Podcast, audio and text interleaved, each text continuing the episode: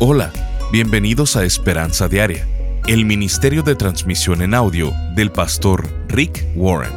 Estamos en la serie de enseñanzas titulada Creciendo durante las temporadas de la vida. En ella, el pastor Rick nos enseña cómo aprovechar al máximo cada temporada de nuestra vida, aprendiendo de los buenos y malos momentos que traen. Cuando te preocupas por tus finanzas, básicamente estás diciendo que Dios es un mentiroso no creo que Él, siendo mi Padre Celestial, pueda suplir mis necesidades. Mateo capítulo 6, versículo 33 dice, El Padre Celestial sabe que ustedes las necesitan. Más bien, busquen primeramente el reino de Dios y su justicia, y todas estas cosas les serán añadidas. La clave es confiar en Él, buscarlo a Él y buscar su voluntad. Escuchemos al pastor Rick en la transmisión de hoy de Esperanza Diaria con la conclusión de la conferencia titulada La temporada del estrés económico. Peter y Sharon nos escriben su historia. Y Sharon dice, el año pasado, a dos meses de Navidad, mi esposo perdió su trabajo. Esta era la cuarta vez en cinco años en el cual Peter había sido despedido. Le pregunté, ¿Qué lección es la que no hemos aprendido para estar pasando por esta situación una y otra vez? Su respuesta me dolió más que un piquete de abeja. Él me dijo, tal vez, es para que aprendas a tener fe. Estaba estudiando la Biblia de manera diaria, pero creo que no estaba integrando a mi vida lo que había aprendido. Como resultado, estaba llena de ansiedad, ira y autocompasión por el hecho de otro empleo perdido, y en una temporada navideña en la cual yo debería estar llena de mucha alegría y gozo. Así que pensé que él posiblemente tuviera razón. Así que me comprometí a aprender la lección que Dios me quería enseñar en medio de todo esto, para que no tuviera que repetir esta lección una y otra vez. La primera lección que debíamos aprender era la de estar contentos con lo que teníamos. Dos de esas cosas eran nuestra familia y nuestra relación con Jesucristo. El siguiente domingo cambié mi petición de oración y en lugar de decir, por favor, dale a Peter un trabajo pronto, dije, por favor, dame la paz y la paciencia mientras abres la puerta para mi esposo. Cuando hice esta oración, sentí una paz totalmente sobre mí. Fue asombroso. Luego oré para que Dios trajera algo positivo en esa temporada de estrés financiero. Le dije, Señor, por favor, que esta pérdida de trabajo sea para la gloria tuya. Si esto permite que una sola persona tenga una relación contigo, entonces todo habrá valido la pena. Tú conoces nuestra necesidad y confiamos en que nos darás el trabajo perfecto en tu tiempo perfecto y que proveerás para todas nuestras necesidades en el transcurso. Sharon sigue escribiendo. La segunda lección que tuvimos que aprender fue la de pedir a Dios por ayuda específica. No creo que haya sido coincidencia que el pastor Rick haya dado un sermón llamado Cómo hacer oraciones que son contestadas. Y vaya que la necesitábamos. Él habló acerca de ser específicos en nuestras peticiones a Dios, así que comencé a orar de forma muy específica acerca de nuestras finanzas. Por favor, Señor, que le llegue a mi esposo una ofrenda de trabajo antes de Navidad. Por favor, que el salario sea de buen nivel para mi esposo. Por favor, que sea en el sector de ingeniería médica para que no tenga que cambiar de profesión. Por favor, que esté a solo media hora de la casa. Estábamos muy expectantes a lo que Dios iba a hacer con estas peticiones específicas.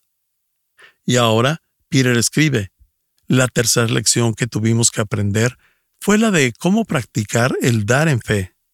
La semana siguiente, nuestras finanzas se ajustaron aún más y la situación no mejoraba, ya que mi antiguo trabajo solo era un empleo temporal.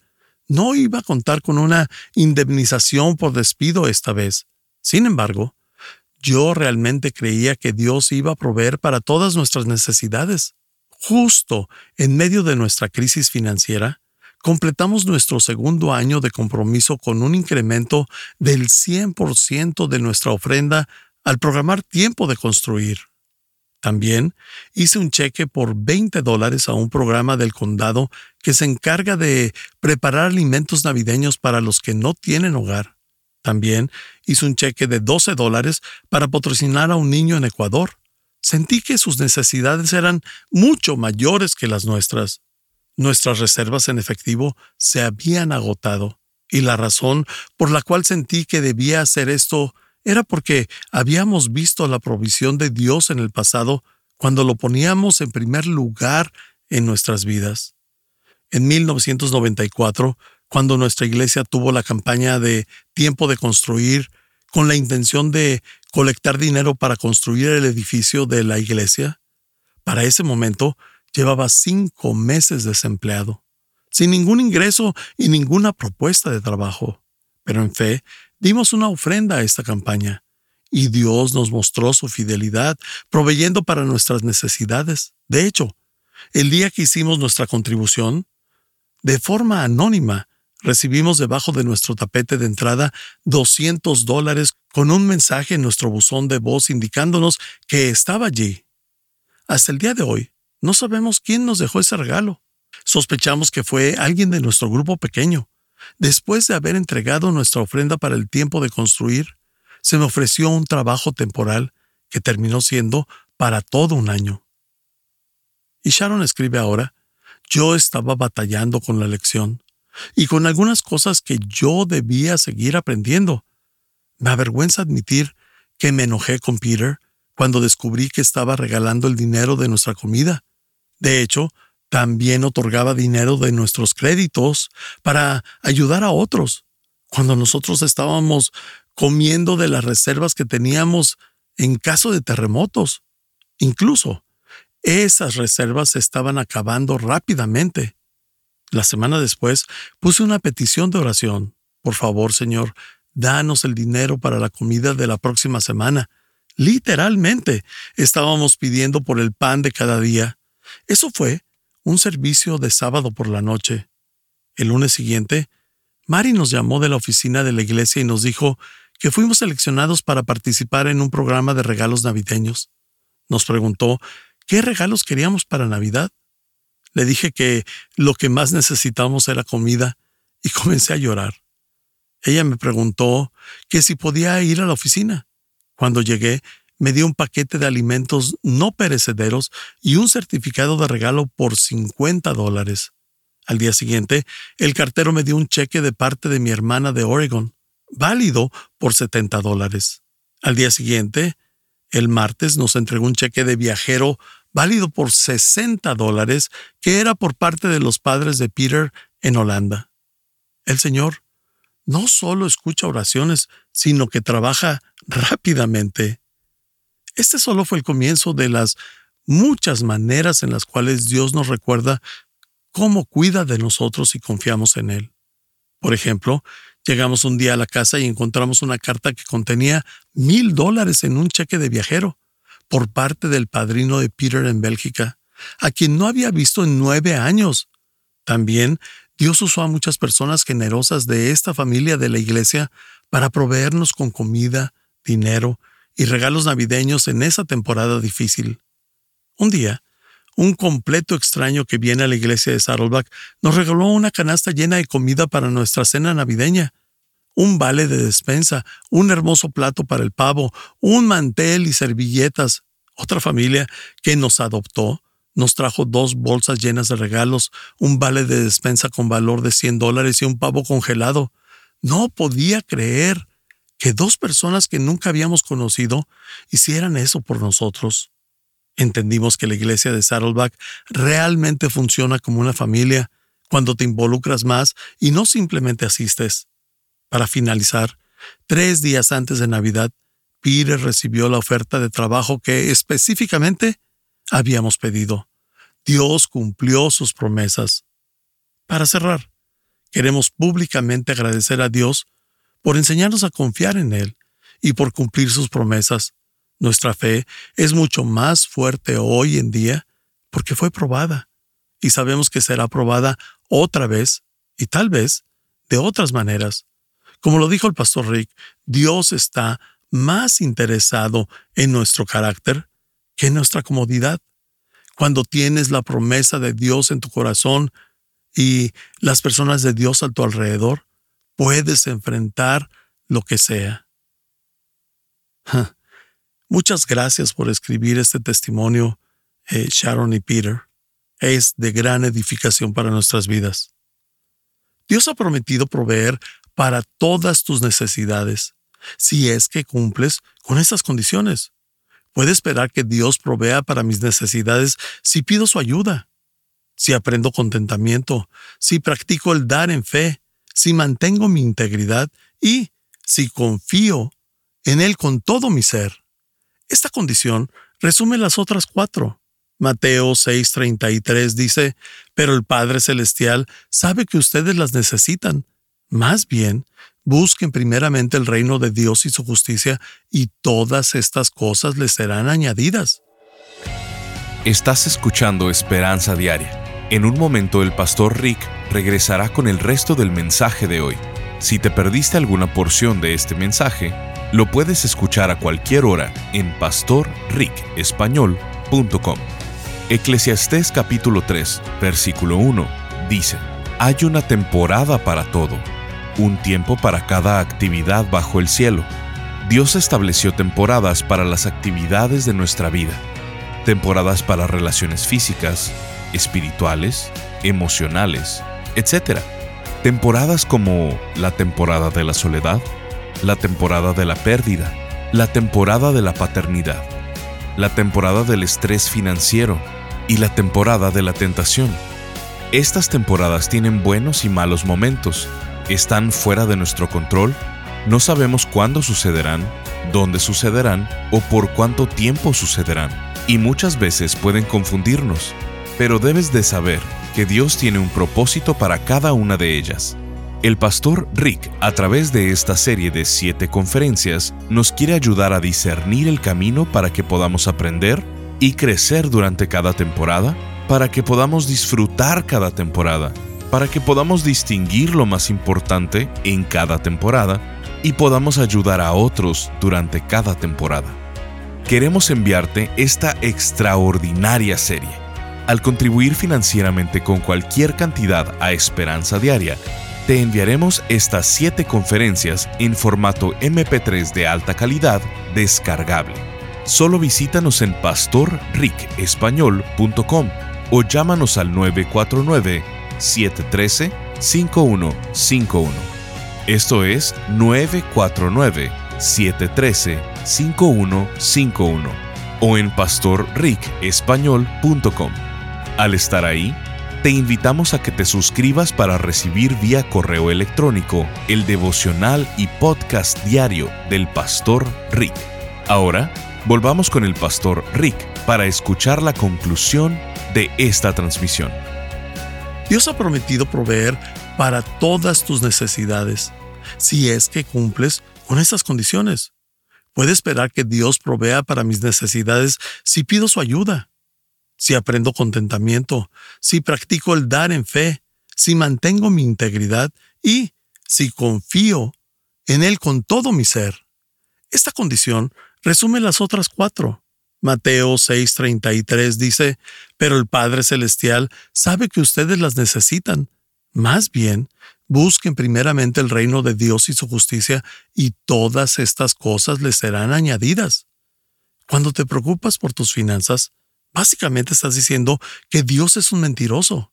No creo que Él, siendo mi Padre Celestial, pueda suplir mis necesidades. Él lo hará si cumples con estas condiciones. Es una cosa de padres. Cuando era niño, iba con mi papá y le decía, papá, necesito dinero. Ni una sola vez en mi época de crecimiento me pregunté, ¿de dónde sacará dinero mi papá? Es como una regla no escrita. Papás hacen el dinero, los hijos lo gastan. Ni una sola vez me puse a pensar de dónde mi papá conseguiría el dinero. Nunca me preocupé por ello. Dios dice, puedes venir a mí y puedes pedir. Y quiero que pruebes tu confianza en mí de estas cuatro formas. Y si lo haces, te bendeciré tanto que hasta los calcetines se te van a caer. Y nunca más Te tendrás que preocupar por tus finanzas. Te voy a llevar por algunas temporadas de estrés financiero porque quiero ponerte a prueba y quiero ayudarte a crecer porque tu fe y tu carácter son más importantes que tu comodidad. Pero quiero que me pongas a mí primero. En serio, la preocupación es una forma de ateísmo. Cada vez que tú te preocupas, básicamente estás diciendo, no creo que haya un Dios y no creo que Él pueda cuidar de mí. Si eres cristiano y te preocupas, estás actuando como un huérfano, estás actuando como si no tuvieras un Padre Celestial que te ha prometido una y otra vez en las Escrituras que yo voy a suplir tus necesidades si me obedeces y haces lo que te digo. La confianza te impulsa a vivir por fe. Preocuparse es la luz amarilla de advertencia cada vez que te preocupas por tus finanzas. Se enciende esta luz de advertencia que significa que estás dudando que Dios te ama y que cuida de ti. Siempre nos metemos en problemas cuando dudamos del amor de Dios. Siempre. La cita que leíamos decía, busquen primeramente darle el primer lugar mientras ame más algo que no sea Dios, esa cosa va a ser la fuente de mi ansiedad. Solo hay algo destinado al primer lugar en tu vida y no es tu familia. Tu familia la recibiste de Dios. Dios dice, pon en primer lugar, porque puedes perder esa relación. Cualquier cosa que pongas en primer lugar en tu vida, tu carrera, tu relación o lo que sea, vas a crear una fuente de ansiedad en tu vida porque eso se puede perder lo puedes perder de más de cien mil maneras. Tienes que tener en primer lugar de tu vida algo que no se te pueda arrebatar. Primera de Timoteo 6:17 dice, adviérteles a los ricos de este mundo que no sean orgullosos ni confíen en sus propias riquezas, porque es muy fácil perder todo lo que se tiene. Al contrario, diles que confíen en Dios. No importa cuánto acumules, lo puedes perder todo, ya sea por una demanda, una enfermedad, un desastre, tu cuenta de banco no te puede brindar seguridad sin importar qué tan grande sea. Ahí dice, confíen en Dios porque Dios dice, yo asumiré toda la responsabilidad de sus necesidades si confían en mí. Salmo 111.5 dice, Dios da de comer al pueblo que lo adora y jamás se olvida de su pacto. Este versículo nos habla de lo que dice Romanos. Si Dios te amó tanto que envió a Jesucristo a morir por ti en la cruz para salvarte y asegurar tu destino eterno, ¿no crees que te ame lo suficiente para cuidar de ti si es que haces lo que Él dice? Dime la lógica detrás de eso. Confío en Dios para mi salvación eterna, pero no confío en Él lo suficiente para diezmar. No confío lo suficientemente en Él para aprender contentamiento. No confío en Él lo suficiente para ser honesto en mis finanzas. No tiene sentido. Cuando Dios te salvó, resolvió el problema más grande. Si puedes confiar en Él para entrar al cielo, puedes confiar en Él para que supla todas tus necesidades, si haces lo que Él dice. El punto de todo esto es, ¿crees que Dios hará lo que dice que hará? ¿O acaso Dios es un mentiroso? Si fuera un mentiroso, te sugeriría que comenzaras a buscar tu salvación en otra parte también. Así de simple. Realmente creo que Dios puede proveer para mí y hacer lo que dice que hará si es que hago lo que Él dice. Nunca lo sabrás hasta que lo pongas a prueba. Dios ha dicho, te garantizo que nunca más te tendrás que preocupar por tus problemas financieros, incluso cuando vengan. No estoy diciendo que no tendrás problemas financieros, pero que no tendrás que preocuparte por ellos si es que haces estas cinco cosas. Yo quiero solidificar tu compromiso con Él. Si tú has decidido, voy a comenzar a pedirle a Dios su ayuda con mis finanzas y comenzaré a orar por las cosas específicamente antes de pagar por ellas.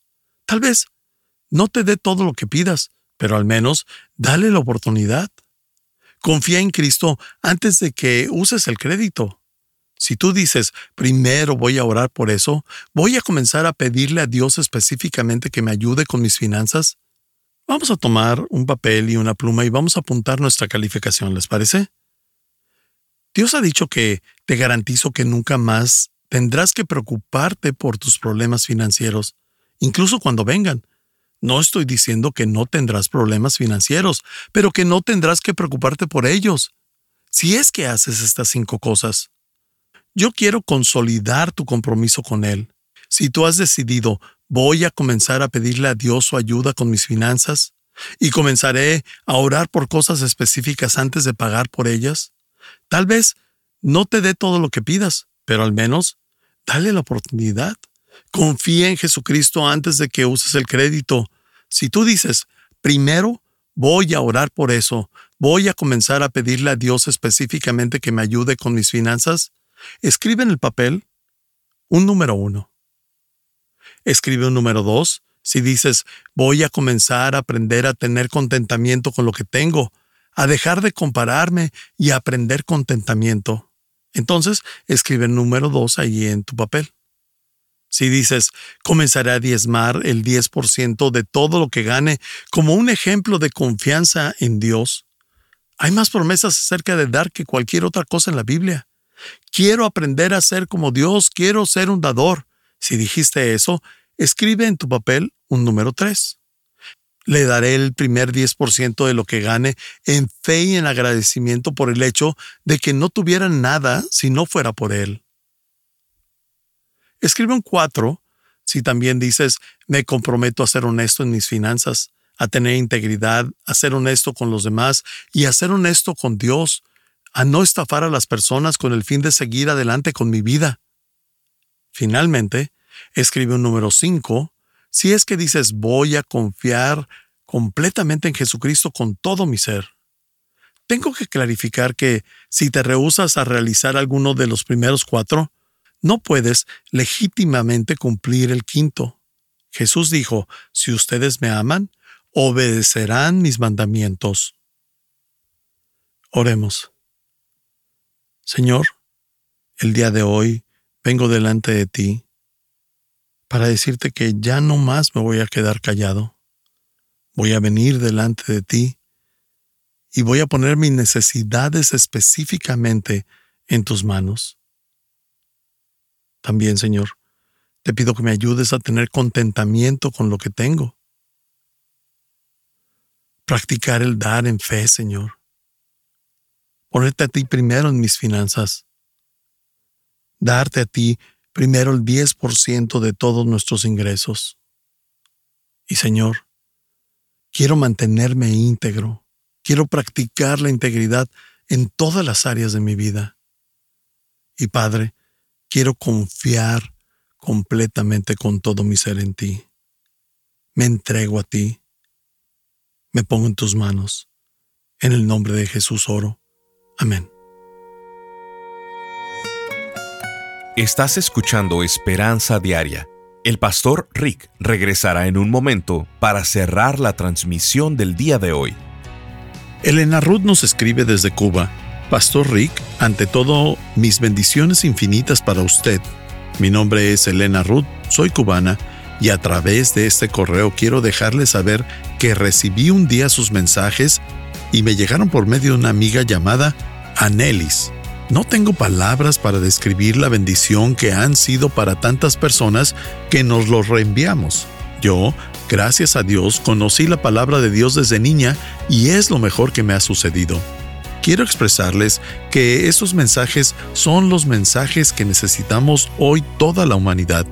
Gracias a Dios por su vida, por las personas que le apoyan, por la sabiduría y las enseñanzas que a través de usted Dios nos envía mediante su palabra. Muchas amigas han reconocido lo grande de la palabra de Dios por estos hermosos y excelentes mensajes que nos llegan día a día de ayuda espiritual que alegran con amor nuestros corazones. ¿Qué decirle, pastor? Gracias a Dios por tanta bendición. Desde Cuba, un fuerte abrazo y que Dios les continúe usando, porque son ángeles de luz para nuestras vidas. Firma Elena Ruth. Sintonízanos en el siguiente programa para seguir buscando nuestra esperanza diaria en la palabra de Dios. Este programa está patrocinado por el Ministerio de Esperanza Diaria y por tu generoso apoyo financiero.